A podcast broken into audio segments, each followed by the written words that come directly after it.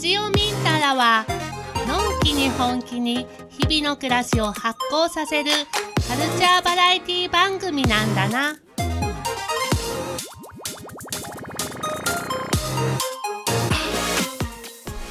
遊ぶにはミンタラへようこそ。この番組では日々の暮らしを発酵させるさまざまな話題を多彩なゲストをお迎えしながらグッドミュージックとともにグッドバイブスでお届けしてまいります。今週もよろしくお願いします、えー、ニドムの川野春人です。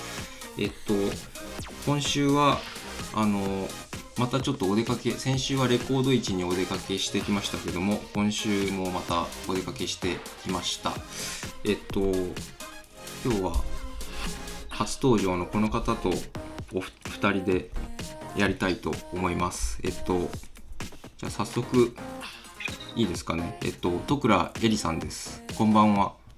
こんばんは。こんばんは。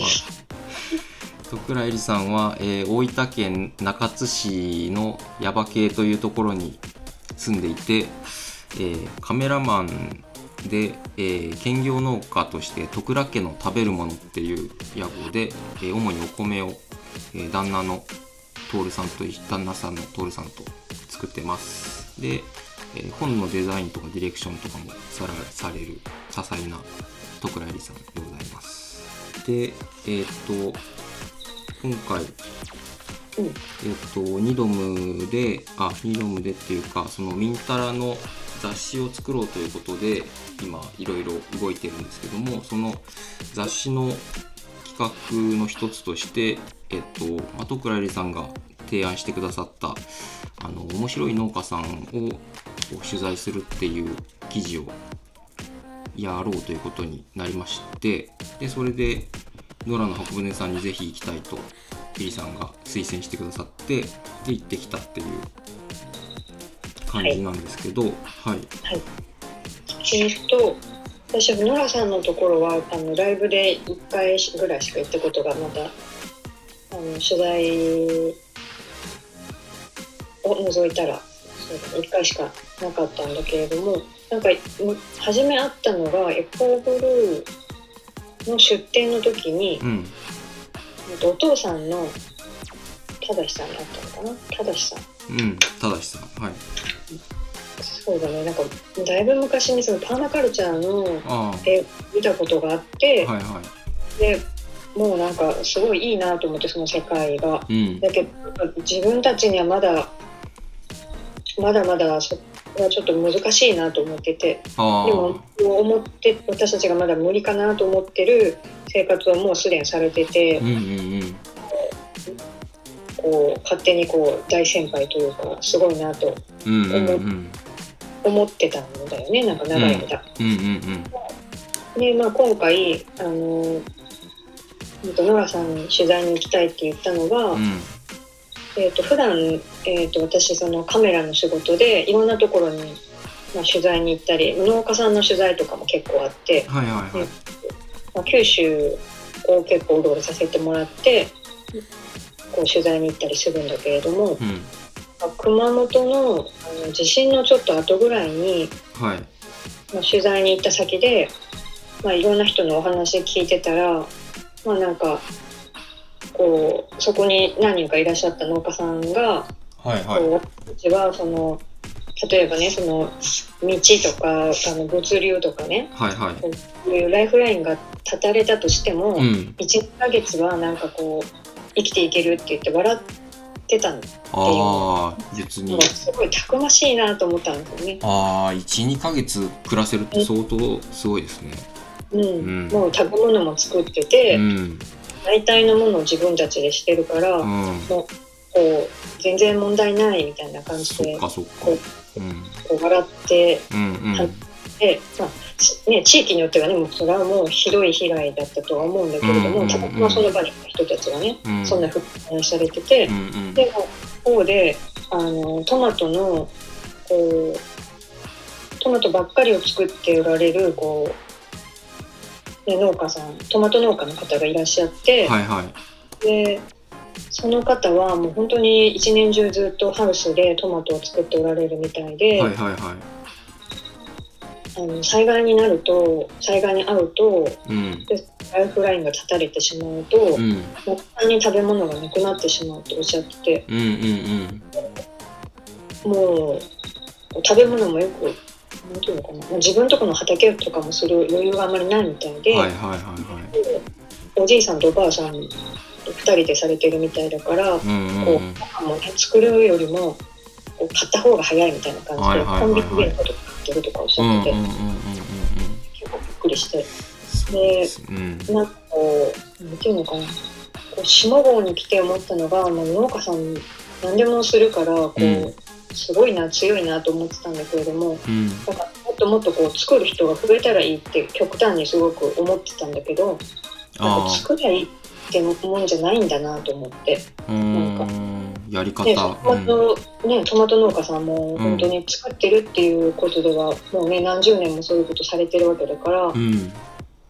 ね、すごい人たちなんだけれども、うん。なんかその作り方みたいなのをう、ん。うん、もうちょっとこう、ね、バランスよくといううか、ん。まあうん。今はねやっぱり JA と契約してこううん。農家に新規収納するぞってなったらうん。さあじゃあネギ作りますかいちご作りますかトマト作りますかみたいな風に、まあ、なりがちなのかもしれないですけどね。だからそういうスタイルでやるのがね果たしてどうなのかっていう。ううん。んだからまあちょっとこう兼業農家というか、うん。こうね一つの品一品目だけをたくさん作るっていうよりかは、うん。もう本当に多品目。うんうん作ってかつ、まあ、野菜だけじゃなくて、うん。まあ、本当お米も作ってうん。まあ、それ以外にうん。こう自分の特技みたいなうんうんうんことでも食べていけるっていうような、うん。本当にもうこうすごく幅の広い兼業農家というか、まあ、本当100の仕事ができる、うん。まあ、現代百現代百姓。の百姓みたいな人が増えるとなんか世の中ちょっとこう、変わるんじゃないかなって。うんなるほどねなんかうん。一個なんか突破口になりそうな感じがしますね確かに。その生き方の人が増えると。うん。うん。なんかうちもそういう、ね、生き方ができたらいいなと思って、うん、いやでも今。もうすでにねカメラマンやデザイナーしながらた田んぼやって。あ旦那のね徹さんもあのカメラマンですもんね。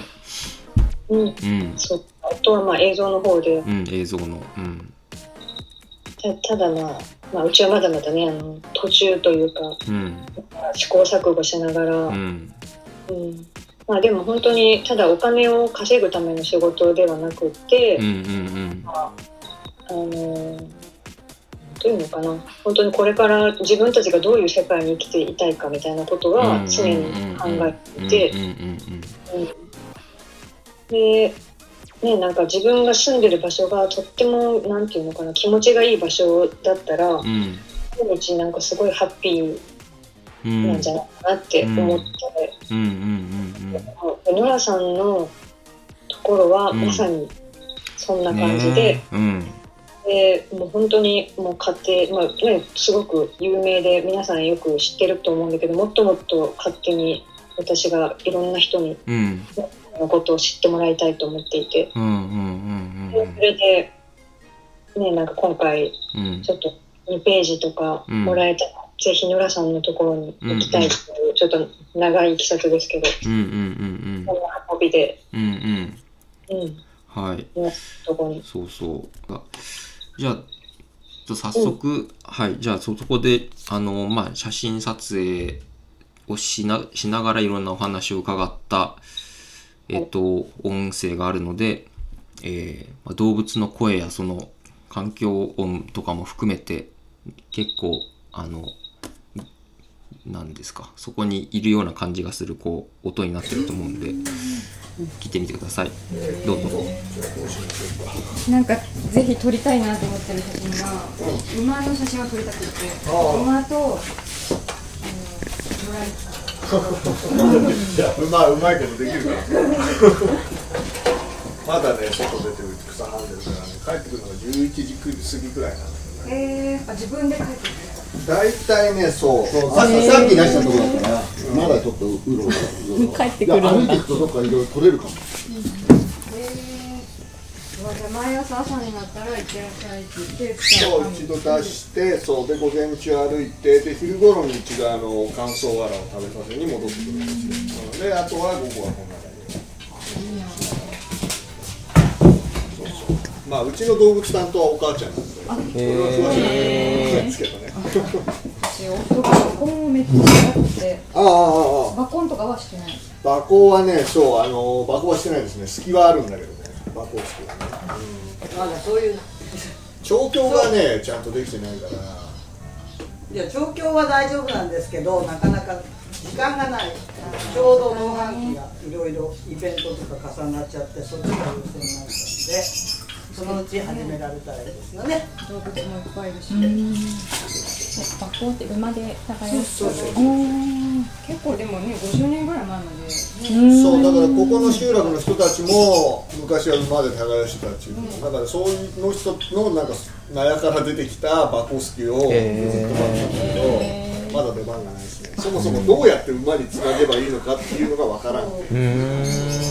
今はね1匹はポニーですね小さい方がね、でもう1匹がね、えーっとサージュはなんだっけ？サージュ馬の種類なんだっけ？サージュの種類はなんだっけ？サージはポニー。ポニーだとそのこと？なんか。ポニーなんですけど。あえ？おおなんだなんだ。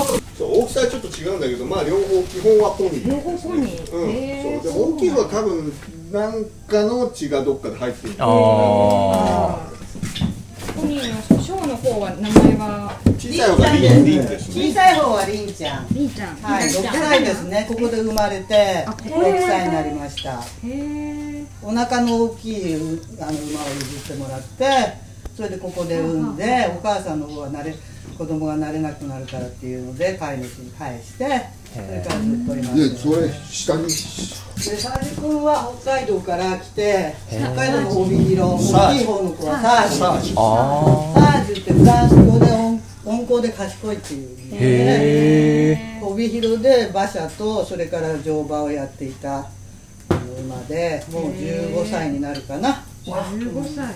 そう。活躍してた馬なんですけどでもこっちに来て夏がすごくもう暑くて。確かにね。もうかわいそうもう皮膚がボロボロになっちゃって。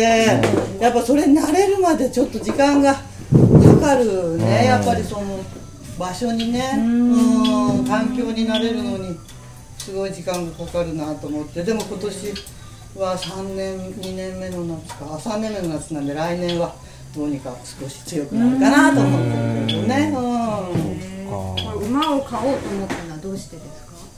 馬と生活がしたかったからっていう。大きな広い土地に来たら大きい動物とするのがあ希望だったので。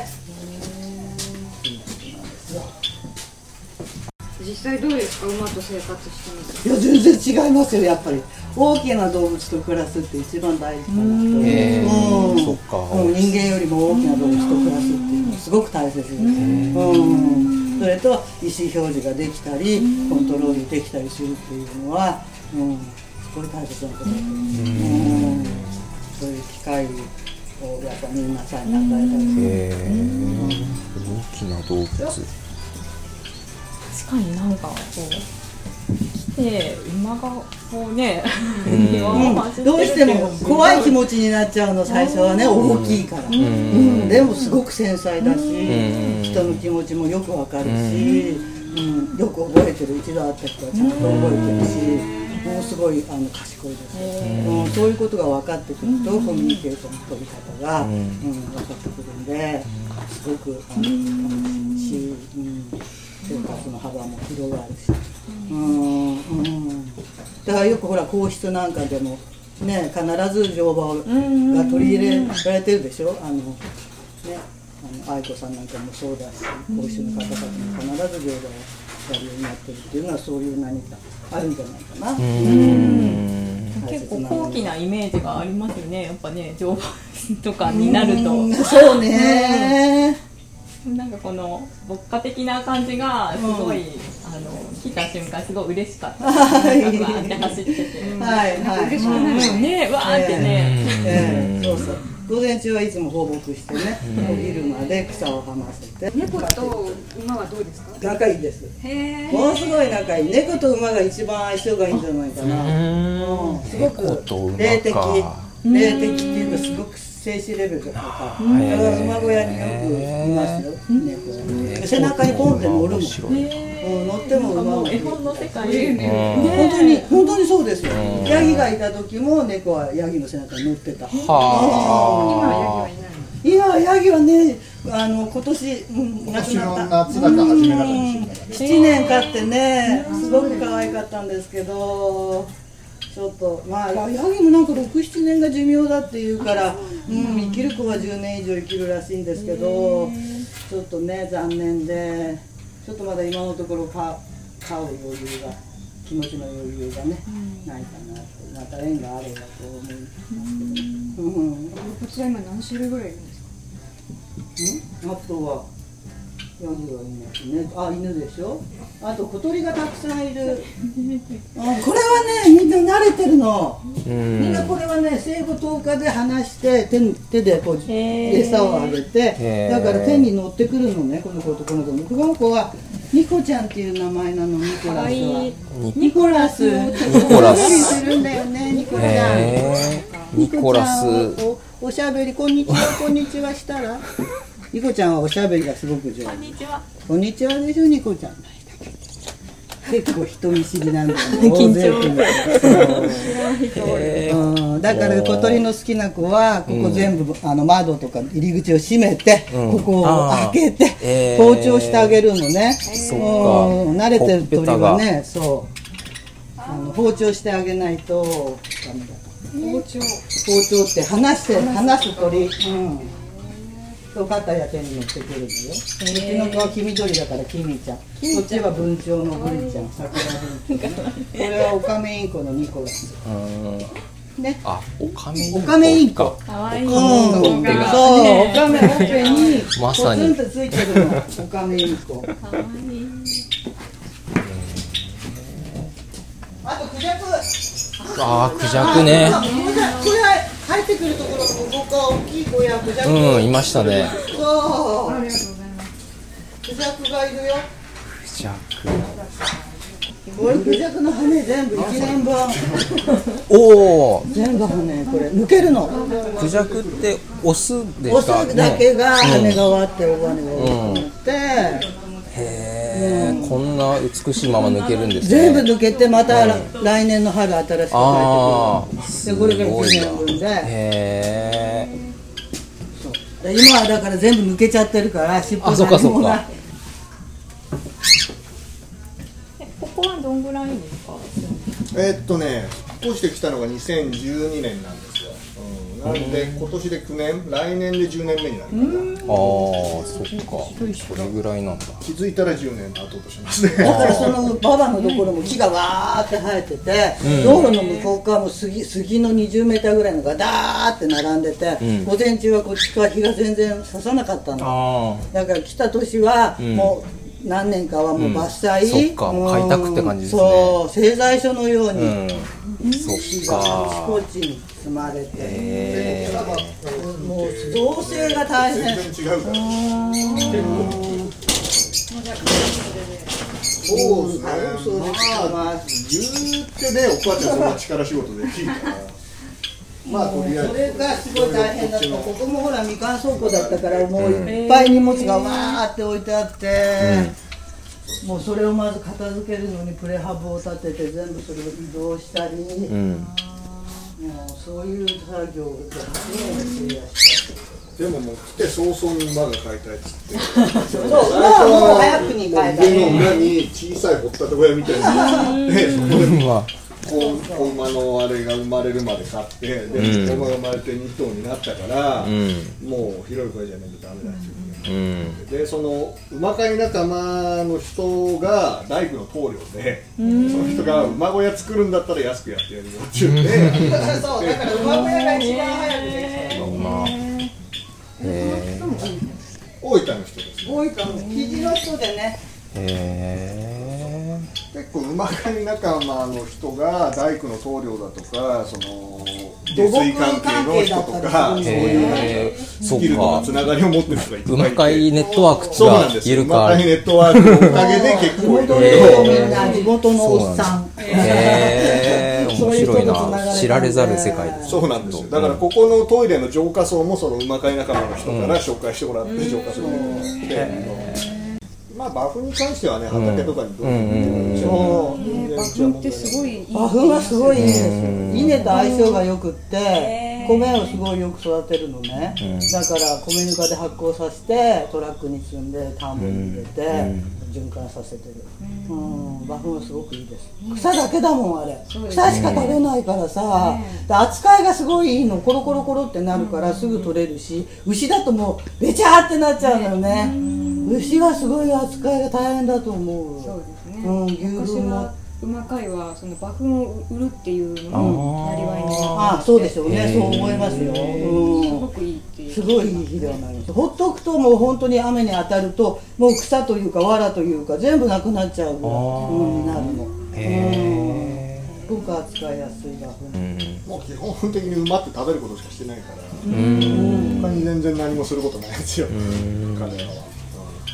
まあお客さんが来れば乗せたりとかそういうことはあるけどかえ何キロぐらいの人まで乗れるとか？えーっとね今は基本的に子供ばっかりだけどいや大丈夫ですようん、大人でも大丈夫ですよ、ええ60ぐらいまで大丈夫ですよ、ええだから。うん、60ちょっとまで。へえ力強いんですね。うん。じゃあお母さんも寝たりガソリン塗ったりします、うん乗らないとだって乗ってあげないとやっぱり慣れていけないから、あそっか。コミュニケーション。この中回ってるんだけど、そのうち外に出てここを一周ね、うん。うん引いてできるようにしてあげたいなと思って、なる今年ぐらいからちょっとそっちの方に持っていきたいなと思って。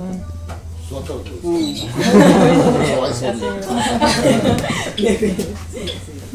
ここの今ノラさんのあのされてるなりわいというかとしては農業ではお米に対す米とみかんみかんですね。米とみかんが米とみかん。とあの乗馬体とかですかね、まあ、農業関係だとそれかな。あとはまあその農業じゃないけど、まあ、カフェ営業カフェ営業っつってもまあ今はほとんどイベントの時しかやってないですけど、と宿泊ああ宿泊。そっかそっか。一般がグリーンツーリズムが中心かなっていう感じで、中学生の受け入れ、うん。中学生の近くまで来れろいろたらいいな馬面とかさしたりとか、えー、いいなここに来たら。宿泊といやここの2階がね。へえ2階。見てみますあは天馬くんははいはい。えー、と本を書いて、うんライブ活動アーティスト活動。まあライブはおまけみたいなもんなんですけどね。いつの間にかなんかいろいろいろんなミュージシャンがここに来てくれるようになったから、なんとなくもう月1くらいの感じこっからのほとんどなってるけど本を見せないといそうだ。うん本見たい。こんにちはへえそっか。これこれが原作。お母さんとしてはこれどういう感じなんですか？これが。いや本人がやりたいことでこう昔から書いてたっていう印象ありましうん。そうなんだ。家族に書いて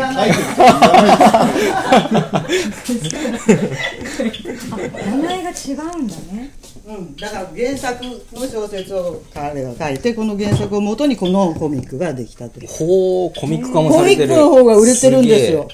どっちかっていうと今の。まあそれは漫画の方が売れます。ようん。えー。この文字っていうか小説書こうっていうのはずっとこうちょこちょこ書いてたのかいつか書こうって思ってたのか。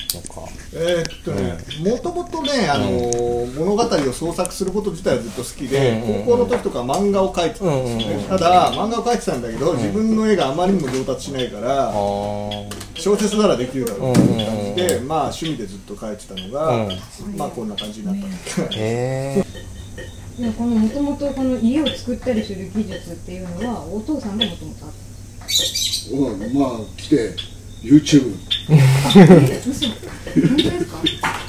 とか本本見て、えだけど昔10代の頃かな、うん、バイトでそう殴りって分かりますか？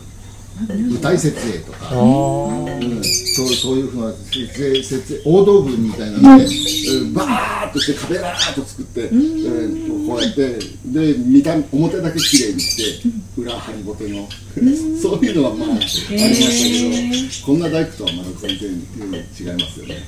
こっちに来てから本で調べて、うん、すごい時間がかかったんですよ、ここここもここも全部みかん倉庫で荷物がごさっと 4, 4部屋入ってて、で最初にここのところを何かやろうとか言って、ここも土壁だったと上まで土壁だったところを、ここってガツガツガツガツガツガツと落として、ここにどさーって土壁を落として、その土をどかしてってやって、でそこがやれしたら、こっちの部屋をとか言って、でこっちの部屋の荷物をまた動かして、こうやってって、ずっと仕事進まんわみたいな。うん、一体何や当時はお住まいはどちら東京、くえー、と五日市って西の方です。あきる野市ですね。あ八王子とか立川とか、うん西の方福生とかん。ののもうちょっと山付きあああ割と山ですよね。すごい自然のあるいいところですよ。うん。その頃から田んぼを借りて、ああそうだったんですね。やってたんですね。で、なるほど。村の会っていうのもその頃からやっていて、東京で会員を募ってみんなで田植えをして稲刈りをしてお餅つきをして味噌作りをしてっていうあー。泡酒を作ったりなんか作ったりね、そういうことはずっと東京にいる時からやってた。田んぼはどのくらいされてた田んぼは最初5世だったんだけど移動する時は結構三反ぐらい3反ぐらい広がってた。やっぱりもうやってくれやってくれそうそうそうそうそへー。畑もされてた。う畑も。畑の三反ぐらいあったかな。うん、畑の畑三反ってすごいですね。うん。家のすぐ横が基地になってて畑になってた1000坪ぐらいあったの横の畑がねそこも借りていてそう。だからいずれにしてもやっぱり農業的のやるにはねなんか自分の土地が広く欲しいなっていうのもどっかにあってだから震災がこう後押ししてくれてあこれはもう、うん、ちょっと広いところにい移動したいなっていうふうな。うんのもあって南阿蘇とか僕らは南阿蘇とか菊池構は水がきれいだしね。お米もあれで菊池のあの段々畑の感じがちょっといいなとか思ってたけどここがたまたま出てきてでこの広さででで出てくるのはなかなかないんですよね土地は広いけれども家がないとかね。あ確かに。もう自ら自分で足でやらなきゃいけない阿蘇の広大な大地とかさ。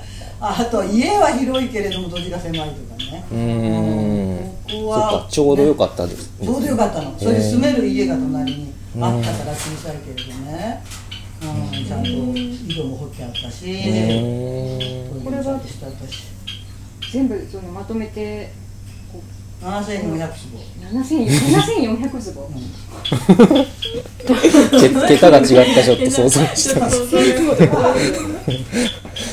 1400坪これ山とこれそこそこも山もそうだしうんと道路向かいとあと裏手の方も三輪部はほぼ手つかずですね今。うーんえみかんはどこにあるの？みかんはねそこの岩先にあるのが今、ああみかんへーうん。みかんが本当に美味しいよね。だから農薬ほら使わないとどうしても紙切りが入って枯れていっちゃうのね。だからすごくたくさんあったんだけどだんだんと生き残強いやつだけが生き残ってるんだなという、だからもうすごいパワーのあるみかんになってる。うんこの子可愛いですねふわふわで。うん、これなはこれなん十四松。あ十四松ってこんなのね十四松。うわー可愛い。梵天って頭がカッパみたいになってる。えー、かわい。い、うん。これ家族、お父さんとお母さんとこえー、ファミリー。すアヒルうわ。ビルと愛がもうえー、な飲んでるなあ水浴びりんちゃん来たーあーりんちゃんりんちゃんはじめましてすごい。へすごい。うーん。結構体がこう太いんですね。そうポニーは太りやすいの。私がね、どんどん上げちゃうからどうしてもリンちゃんはね もうちょっとダイエットが必要なんですよ。もう秋なんか特にものすごいからね。ちょっとリンちゃんは太りすぎです。そっか、ちょっと太り気味っていう。はい。ああ。かわいい。えもう柿の実が好きだね。ー、柿？柿の実が落ちるのよ。あー甘いそれを甘いからね。うん。食べに来るのもう放牧するとすぐにここに走ってきて 落ちた柿の実をどんどん食べるという今の今が一番大好きですそっか、甘いの好きなの。フルーツも食べれる甘いの大好き。甘いの好き。甘いの好き。おやつで角砂糖とかあげたりするもん。甘いの大好き。そっか。うん味覚はあるの。そう。味覚はある、ね。うん。あるよ。うん。それだけじゃない。面白いな。みんな出てきうんみんな出てきうん。え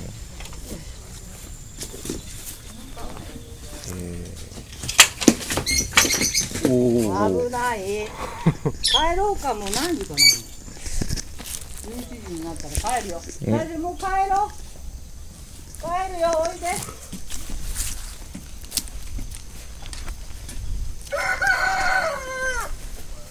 こういろんな動物がいると、その動物同士の関係性とかもなんか面白そうですね、見てると。うん、そうです、動物たちはもうべなんかだんだん慣れて最初は犬もおっみたいな、うん、でしょうね。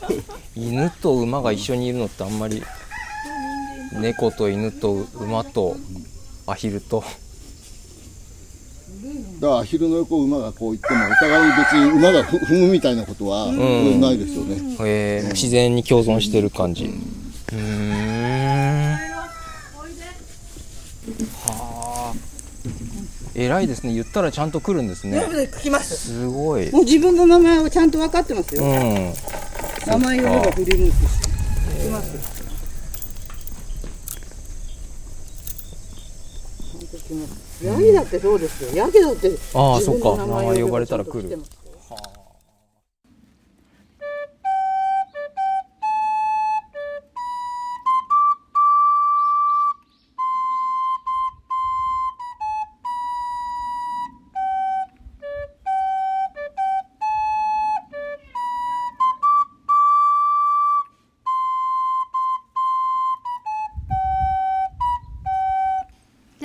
ちゃんと。ますラジオミンタラ Now on air ねなんか涼しいかと思ったらやっぱ暑い日が。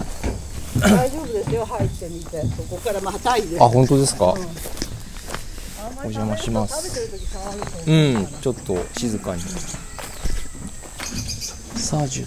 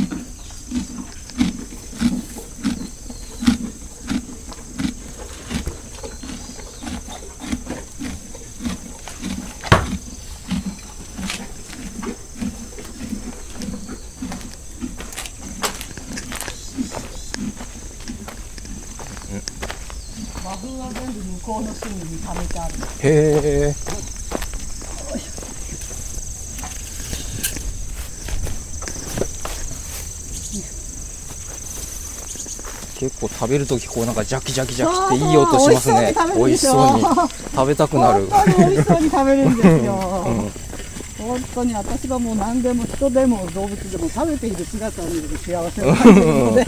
うんうんうんうんねねえ。あれはなんかお奥歯ですこうすりつぶしてる奥歯感じですりつぶしてるの。を、うん。うん前歯と奥歯し,、しかないからね、で前歯と奥歯の間にうん。隙間があるのね埋まって、そこにハミって言ってこうん。の金属を属。空いてるところにはませて、うん。それでこの口元でうん。コントロールするのね、手綱をこうし手綱ね。あ手綱とその口元がつながっていてあそれで口元に繋がってんですねそうです。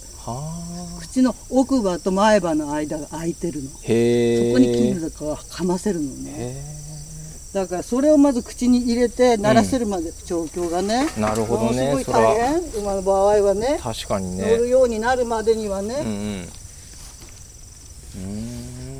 手が嫌ですからねそんなもん口に入れて。うんねえ嫌ですよね。まあ入れられてあでも全然臭くないですね。そうでしょ？うん。本当にそうなんですうん。草固めたみたいな。そう本当に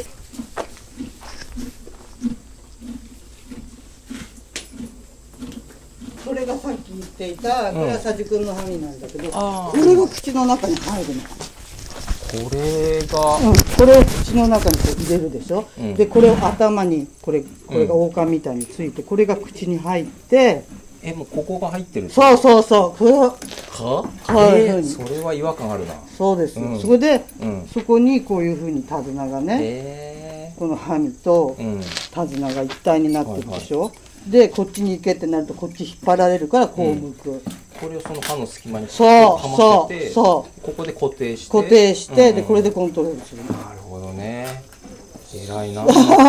そうよーあすごいことなんですよそれって、うん。でね馬の世界ってね一生ね、うん。生涯生きられるのは、うん。100頭に1頭ぐらいしかいないの、えどういうことですか？まあ、みんなもうなんていうの？殺されちゃう。の殺され馬肉の世界に行っちゃうの。ペットフードとか。でもねそう活躍できないのは、うん。もうすぐにね。殺されて、ペットフードとかに行っちゃうのうねん。もうすごい世界馬の世界。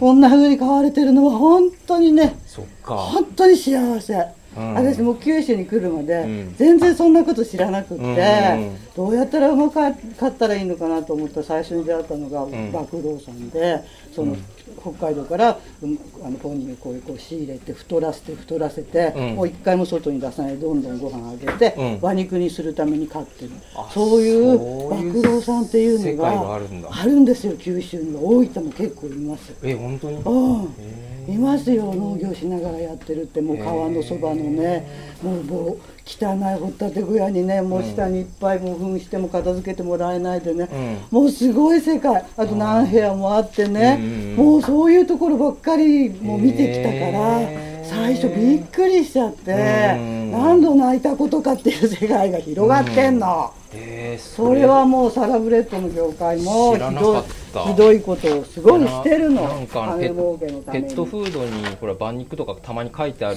畜肉とかさ書いてある。あれ全部そねあれってどっから来てるんやろうってなんとなく思ってたんですけど、もう。んサラブレッドで走れなくなったり、うんそういうのがと遅かったり使えないやつ、あうん、あとは本当に馬肉なんかはポニーの方が美味しいのね、サラブレッドよへーりもこういう子の方が小さくうんて肉質が柔らかいから、うんだからその肉のために生産している人もいる。北海道なるほどに、ね。で大きくするのに九州の方が産地だから九州に送ってきて九州で大きくして九州に育てる。そういうシステム。知らなかった。知らないことはうん。実際に現実はね、うん触れてみると本当にあるの。動物の世界はもうさこれ最初はまだ来て3年しか経ってないから、うん。その前にやっぱりあのお肉屋さんから、あの連れてきたのがいるの、真っ白いねどさんこの子で、あのいえー、とソフィーっていうんだったけどね、うんうんうんうんでその子はやっぱり肉用に連れてこれてたから、うん。ものすごいもう馬インフルエンザにかかってて。あで丸1年病院に行って、えー。でりんちゃんにも移って、えそれでもう体もものすごい汚れてるのをうんきれいにして爪も切って3年買って、で爪を切ってるあの想定師の人が、あの千葉の方でね、あの白い馬探してますよって言うから連絡したら「ああぜひうちで飼いたいです」って言って、うん。千葉のふれあい動物の里っていうね、うん。レッサーパンダの風太くんっていうのがいる動物園に引き取られて、うん。うん。ソフィーはそっちで今暮らしてる、でソフィーの代わりにこのあのこれが来たの。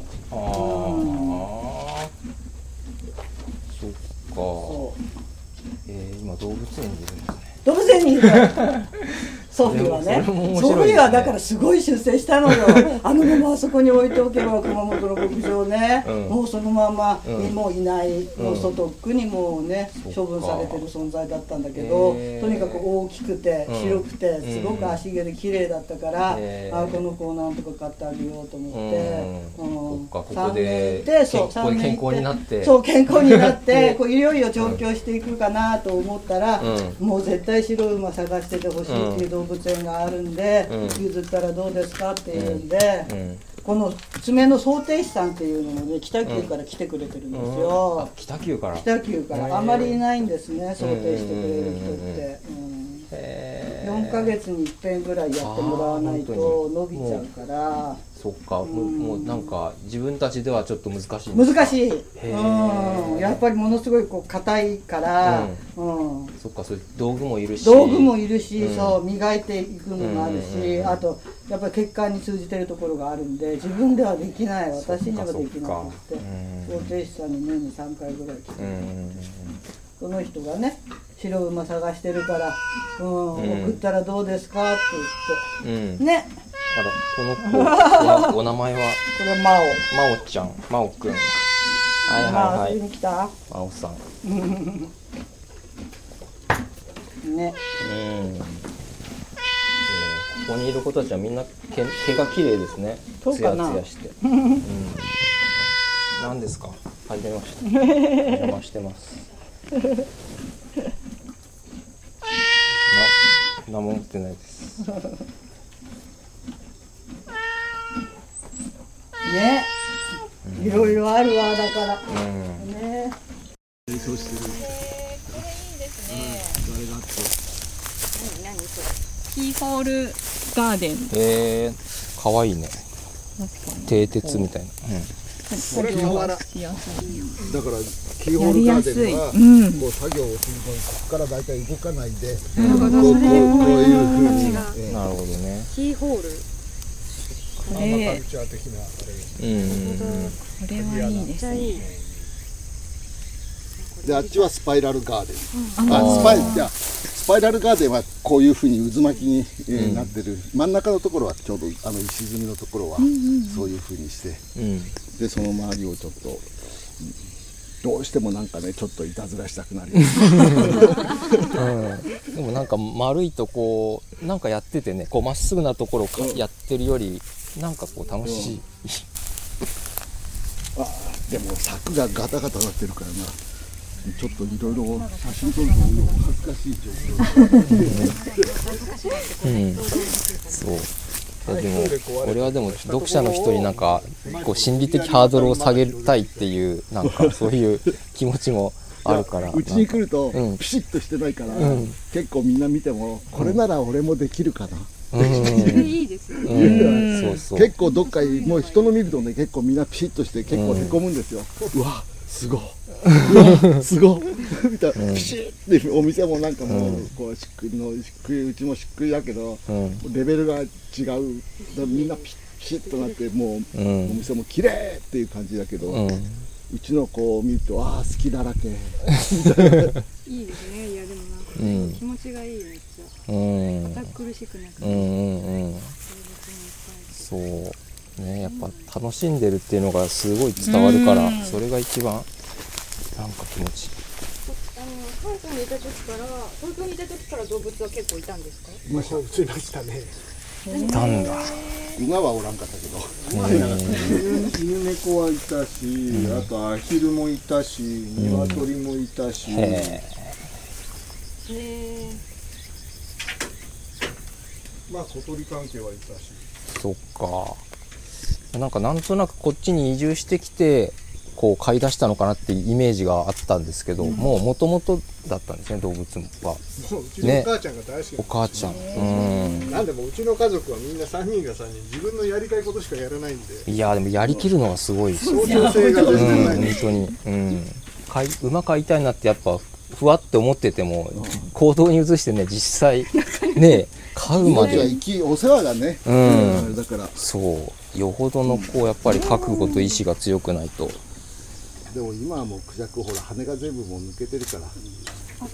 そう春から夏までがやっぱ球根期というか、それにやっぱりこのなんていうの手手のひらサイズからこういう大型動物まで共生共存する世界っていうのを自分たちの手で作りたいっていうのが一番大きい大きなことを言えばね。うん。あのもう原発事故の後に誰にも頼れないっていうのがす。ごい分かったでしょ？政府もみんな嘘つきでさ、うん、国なんかにも頼ってらんないしで反対運動とかも結構東京でも言ってたけどもうそういうのもそんなことをやるよりも自分で見たい世界を作ればいいんだなっていうところにこう気持ちがストンと落ちたからもう怖いもの知らずでやってるあと10年だってもう60過ぎてるでしょ？分かんないじゃんと思う。僕だってりんちゃんだって生まれて30年生きるとしたら数えてさ私が生きてる間に どうにかあと引き継いでもらえるかとか分かんないからさ。そうやってもう買うような年齢になってるからだからもう今ではさただ実行に移してるだけなんですよおー上手に食べるねこの量の動物残されたままくたばられると非常に困るどうしよう。そうなんですけどね編編集もハルト君だったそうですね。うんうん。もう一日続そうそれが割と主な仕事ですね じゃあ今ラジオやって今度本をやるのに今度タッチーム組んで。そうですね、うん。やっぱね。ね。もともとそっちの方なんでしょ？カメラの仕事はずっと東京でやってたんですよ、だからまあそれこそ本当現代現代の農文教の仕事を結構やってて、うんそうそう。うかたまとか機関地域とか、こっちに来て自分も農家になってから現代農協の仕事も来るようになって。だから農家取材とか結構多いんですよ。ね、もうますますそんな話聞いたら恥ずかしい。マジで全然恥ずかしい。めっちゃいやうちの理想のいやだから今回その2ページあのページをもらって、うん。なんかななんかそのそれで私はノラさんの取材に行きたいって。言って、ノラさん。がノラさんがいて、うん楽しみでいやみんながあとあれだったからねすごい嬉しい時は盛り上がるんだけどもう夏はすっげえもう落ち込んで。もういや落ち込んでっていうか本当は農業のそうそういうことを一番メインでやんなきゃいけないのに他のイイベントのあれだとか他のことばっかりなんか一生懸命やっててなんか一番やっぱり食料のそういうのやってないなってあー恥ずかしいっていうなんか夏はそう落ち込んでただって自分で自分のこといろいろ思うでしょうんそれはうちは思いますよ、うちはもうそんなことばっかりですから、いやだからいやでもジェイさんとかはすごいやってるからややってないやってないやってないですうちはもう本当あんまり草取りのもう途中であれでもうひひ冷えに攻められてるなとか思ったら今度獅子に攻められていやそうですよ。うちももうグラグラで。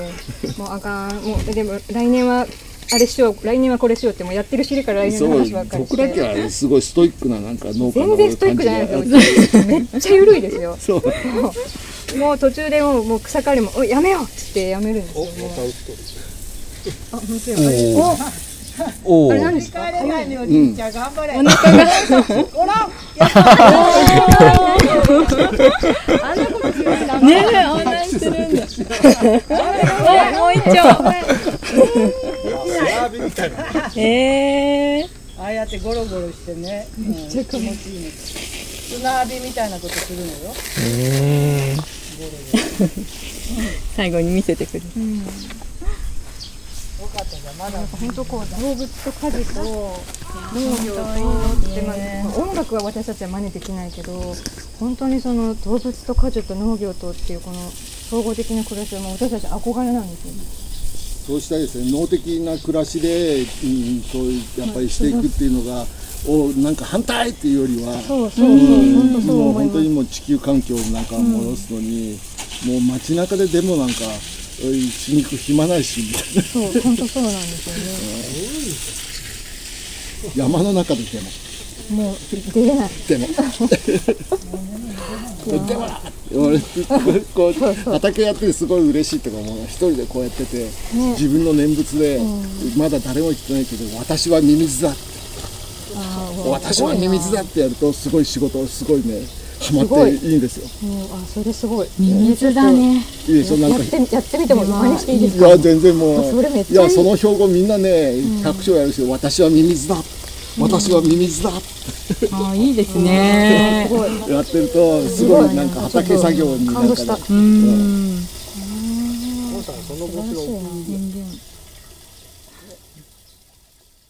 はい、ノラさんで撮ってきた音声を聞いていただきました。いかがでしたでしょうか？えっと、まあ、本当になんか、僕らも、あの、すごい癒されて、元気になって帰ってきました。うん。なんか、まあ、あの、お父さんが言ってくれたのかな？なんか、あの、もともと、あの東京に、ね、ご家族で住んでらっしゃった時からえっとああれや名前を紹介してなかったわ。すいません。名前紹介してなかったです。えっと野良の箱舟さんのえっとお父さんお父さんが正さんでお母さん純子さんで,、えーで息子さんが天馬くんですね。はい。あと動物たちっていう感じで。で でその正さんと純子さんは、えっと東京に住んでいたと時から、えっと東京の西の方のは本当に山とかがあるはあの西の端っこのところに住んでいてでそこでまあ田んぼとかもやって動物とかも飼ってってやりながらあので正さんは、えー、指圧師をしてで純子さんは鍼灸師をしてで生態歴はもうあの何十年ともうあのそれがそうそう。それが実は本職だったっていう。全然知らなかったんですけど。でそういう治療を長年やっていく中でその空間にいるだけでこう癒されて元気がエネルギーが出てくる。で元気になって帰るっていう空間が作れないかっていうそういう思いが根本にあってうん。こういう野良の箱舟っていう場所を作ってるんだっていう話を初めて聞いてちょっとうん。ハッとしましたね。ねなんかうんそうねそうだったんだって。実際めっちゃ元気になったしうん。ねなんか本当思って、うん。うんことをそのまま形にねちゃんとされてて、うん。ちゃんとと言ったらおかしいけど、うん。本当に気持ちのいい場所で。そうそうそう。ね。ねなんかやっぱ一人一人こう、まあ、こ個性も立ってるしあの、なんかみんな佇まいからしてすごいかっこいいすごいどどっしりしてかっこよくて、うなんか声もすごいいいし なんか目も綺麗だしみたいな。うん。ね。すね。ごい生き生きしてて。うん。いや本当ねめっちゃいい顔してるんですよね。そうそうそうそう。皆さんね。うん。か本当もう私もただしさん一番初めそのエコブルーであお会いした時なんかもうこの人絶対めっちゃ気持ちのいい暮らししてんだろうなっていうようなあ笑顔がすごいじゃないですか。なんかうん。うんよかったってして、めっちゃこの人なんかいい笑顔してるって思って。うん。本当その時になんかあこの人絶対素敵ななんかね本当いい暮らしっておかしいけど気持ちのいい暮らししてるだろうなと思ったそのままっていううん感じで、あの場所が。うん。ね。うえうんん。いやなんか本当に今お母さんの純子さんもうん天幕もうんなんかこう朗らかで、うん。うんうんうん、本当ね居候したいですね。居候。そうですね。でも泊まれますからねあそこ。民泊、ね。民泊やってて今コロナでああれだけど中学生のね修学旅行だかなんかの受け入れもしてるとか言ってだってねあそこいきなり泊まったねら最高ですよね。うん。そう。うん、結構定期的にライブとかいろんなうん。イベントとかも、あのちょこちょこ企画されてるんでまあ行くチャンスはうん。ね、あると思うしあとちょっとせあの整体の治療を受けたいとか言って電話して予約してみても多分いいんじゃないかなと思います、うん。あと普通にまあ日によって民泊の予約とかも受け付けてるそうなのであの動物好きな方とかね。うん。うん。馬が本当にあのね純子さんがもう本当に馬と暮らしたいって馬と暮らしたかったのっていうそのその思いだけですごいね、あのなんかでも相当めあの僕らが想像する本当以上に馬をと暮らすって大変なこともすごく多いとは思うんですけどやっぱりそれ以上にね馬が可愛くて馬と暮らしたい。人間より大きいサイズの動物と暮らすっていうことが人間にとってすごくいいことなんだっていうことをすごいおっしゃってて、うん。なんかそれははあなるほどってなんか思いました。うん、うん、うんうんうん。なんかうんすごいいいなって思いましたね。うんえー。将来的にはなんか動物も増やそうって 思ってるんですか？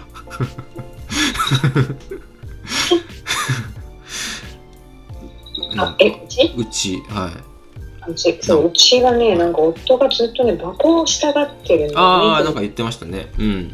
馬で畑を耕す。耕したり、うん。そうそう。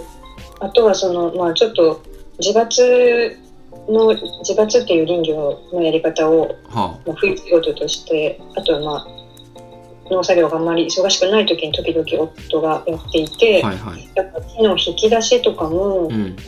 あの馬を使ってね昔はしてたらしいんだけど、はうん、なんかそれもいいとかあなるほどね。あとはまあ地域内をこう馬で、うん。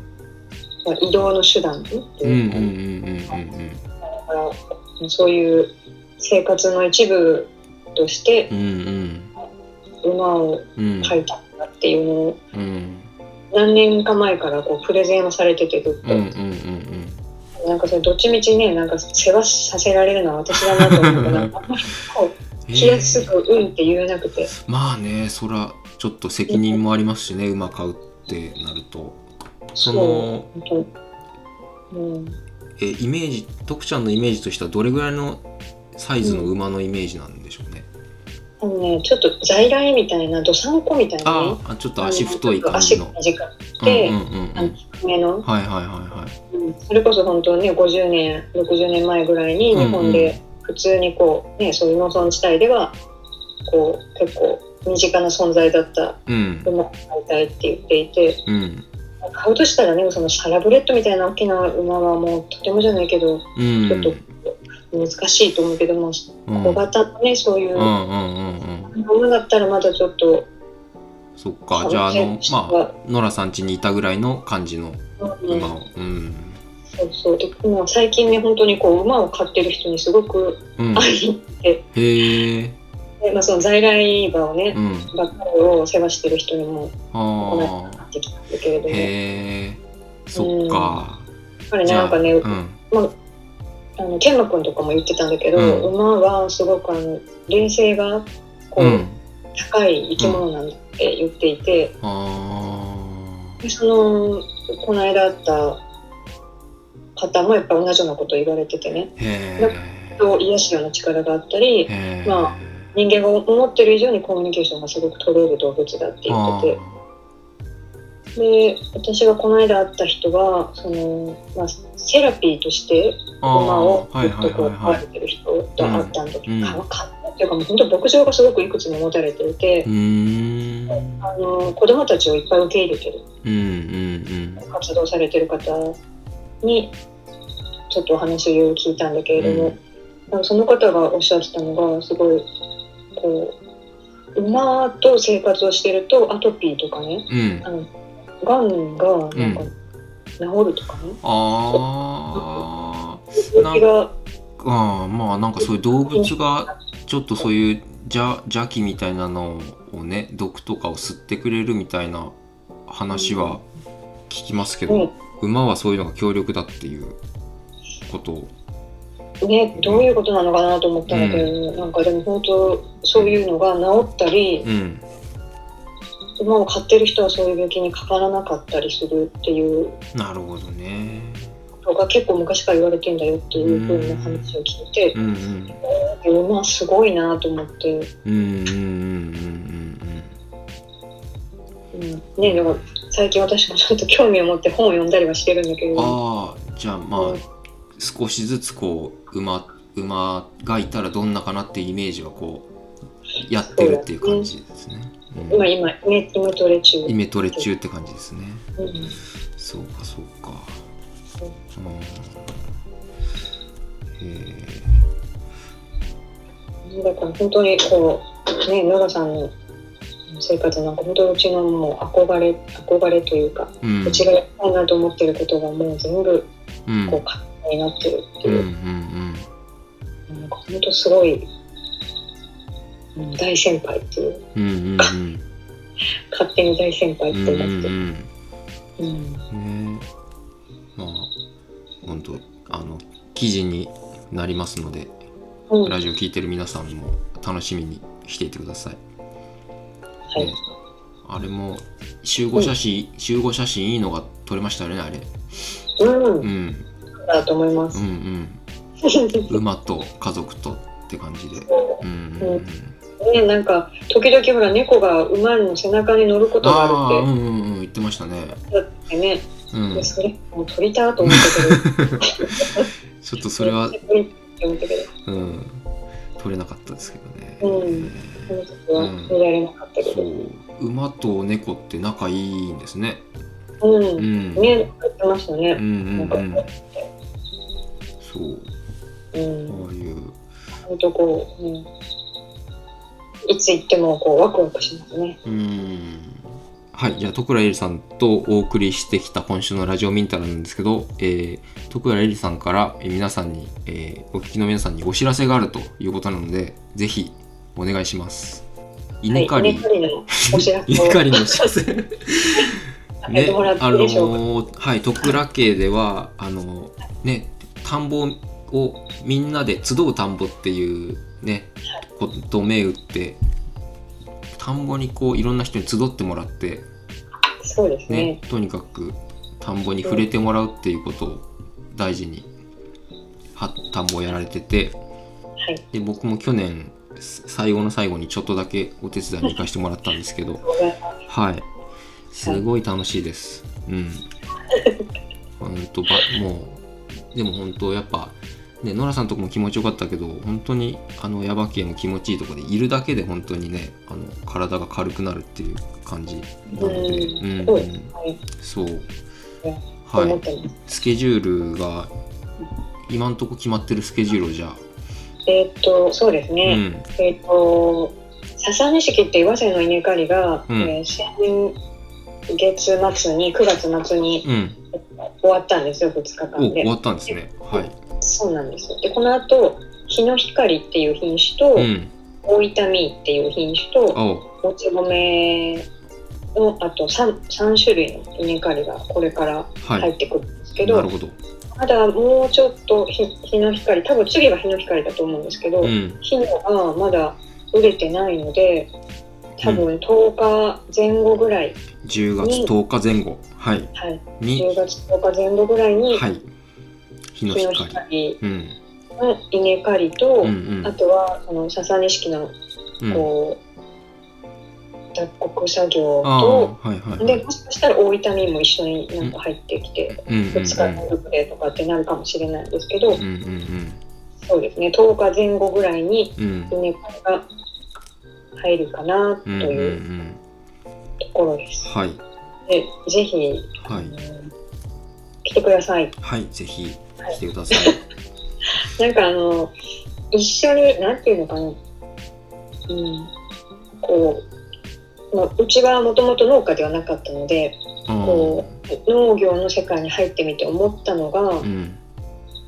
こう農家の人ってこう支えてもらうとかっていうようなね言葉をうん。使ったたりするじゃないですか。支えてもらうんだどう消消費者に支えてもらう、ね。買い支えてもらうっていうこと。支えるとかね、うんうん、って言うじゃないですか。うんはいはいはい。ででうちもなんか、まあ、普通に、ね、何の疑問もなくその農家を支えるみたいな、ねうん。気持ちでいたんだいたんだけれども、うん。なんかこう消費者とうん。こう生産者のこう線引きがなん。ていうのかなあまりにもこうこう強固というかなんか本当別別々みたいな感じが、まあね。うん、うん。だからもうちょっとその境界線が緩やかにはいなって、はいはいはいはいはいうん。うん。なんか人事ではなくてうんうんう人事と思ってなかったとしても、もうちょっとこう緩やかうんうんに、うんうん。今日は消費する人かもしれないけど、明日は作る側にちょっと入ってみるとか、うんうんうんなんかそんな風にできたらいいんじゃないかなと思って、うんうん。どっちかが支えてもらうとかそういうことではなくてお互い様うん。みたいなね。なんか私が作れないうちは野菜が私がすごく下手くそで野菜が作れないんだけれどうん。も、私が作れない野菜を野菜農家さんにうんうん。ちょっと作ってもらってるっていうような気持ちでうんいて、うんだからこう、うん、っていうんだろうか、う支えてるっていうよりかは私の代わりに作ってもらってるっていうふうに、ね、それは私がまあうちが農業を始めてから特にそんな風に思うようになったんだけれども、うんうんなんかそんな風に、うん、で、うん、境界線がもっとこう緩くなっていくとこうなんか作る方もねうん作る人が増えるんじゃないかなっていうか。うん。これはぜひ。これえっとですね徳楽家の食べるものの、えーインスタとフェイスブックもありましたっけ？最新情報、うん。徳川家の食べるもののページがあって、うん。インスタはね私の個人のあ名前になってるんですけど、うんうんどっちもで告知をこの日にしますっていうのを、あのしてるのではい。でそのうちはイベントではなくってもう普段の農作業を一緒にやるっていうスタンスでやっているので、うんなんかこう20人とか30人とかでやるっていうことはまずなくって、うん。全員と全員が喋れるうんうん人数で。うん。ででみんなでご飯の時にみんなで喋れるぐらいの人数っていうふうに思っていて、うん。なので本当にこうねあの地味な、うん。もう同じことをひたすらするとか、うんうん。なんかそうですね。な。なんとかワークショップみたいなわーっていう感じじゃなくて、うんもう前日々の農作業を淡々とみんなでやると、うん。はい。じゃあまあ農作業をする格好をしてとかまあそれはあれか。まああの興味がある方は一度ご連絡をくださいっていう感じですね、ください。はい。待ってます。はい待ってます、はい。と徳良家の食べるもので、えー検索すると出ます。えっとラジオの、えーページいろんなとこからもあのリンク貼っときますのでそこから行ってみてください。お願いします。はいお願いします。どうもんですかね。うん、うん、あとはまあ年末頃になったら下郷農協のカレンダーも発売しますんで、そう毎年ちょっとご、はの依頼をしてもらってはい、作らせてもらっていても、はい。5年だか6年だか作らせてもらっていてうん、毎年こう、ね、中に下郷農協のうん、商品を使ったレシピっていうのをいろんな人にお願いをしていて、うん、で一組はこう下郷以外の人うん、に下郷以外のうん、お料理をしている人にレシピをお願いしていて、一今組、までうん、豆のもん屋さんだったりとかはいはいはい、ミノパンさんにもお願いをしてうん、レシピを作ってはい、もらっていたんですが今年ははい。二郎さんにお願いしました。いいんですか？一組だけなんですね。あの外外部の人は一組で、ね、あとはもう下郷の中の人でええー、そうなんや。お願いしていえー、て、そんな恐ろしい。ありがとうございます。頑張りま本す。はい。下郷農協の何かしらがたくさん売れるような、ね、美味しいレシピをみんなが作りたくなるようなレシピをね。お願いします。はい。いやーじゃあ、まあ、今日この辺ですかね。はい。ちょっとまたあの、まあ、徹さんにもちょっと出てほしいしはい。ドクラ家の2人今後ともよろしくお願いしますということで。はい。はい。じゃあ今日は、はい。えー野良の箱舟に行ってきたということで、えー長津市耶馬渓の、えー、徳倉えりさんと一緒にお送りしました。ありがとうございました。ありがとうございまはいした。最後は、えー、エリさん選曲の、えー矢野明子さんの「終わりの季節」を聴きながらお別れです。はい。さよなら、また来週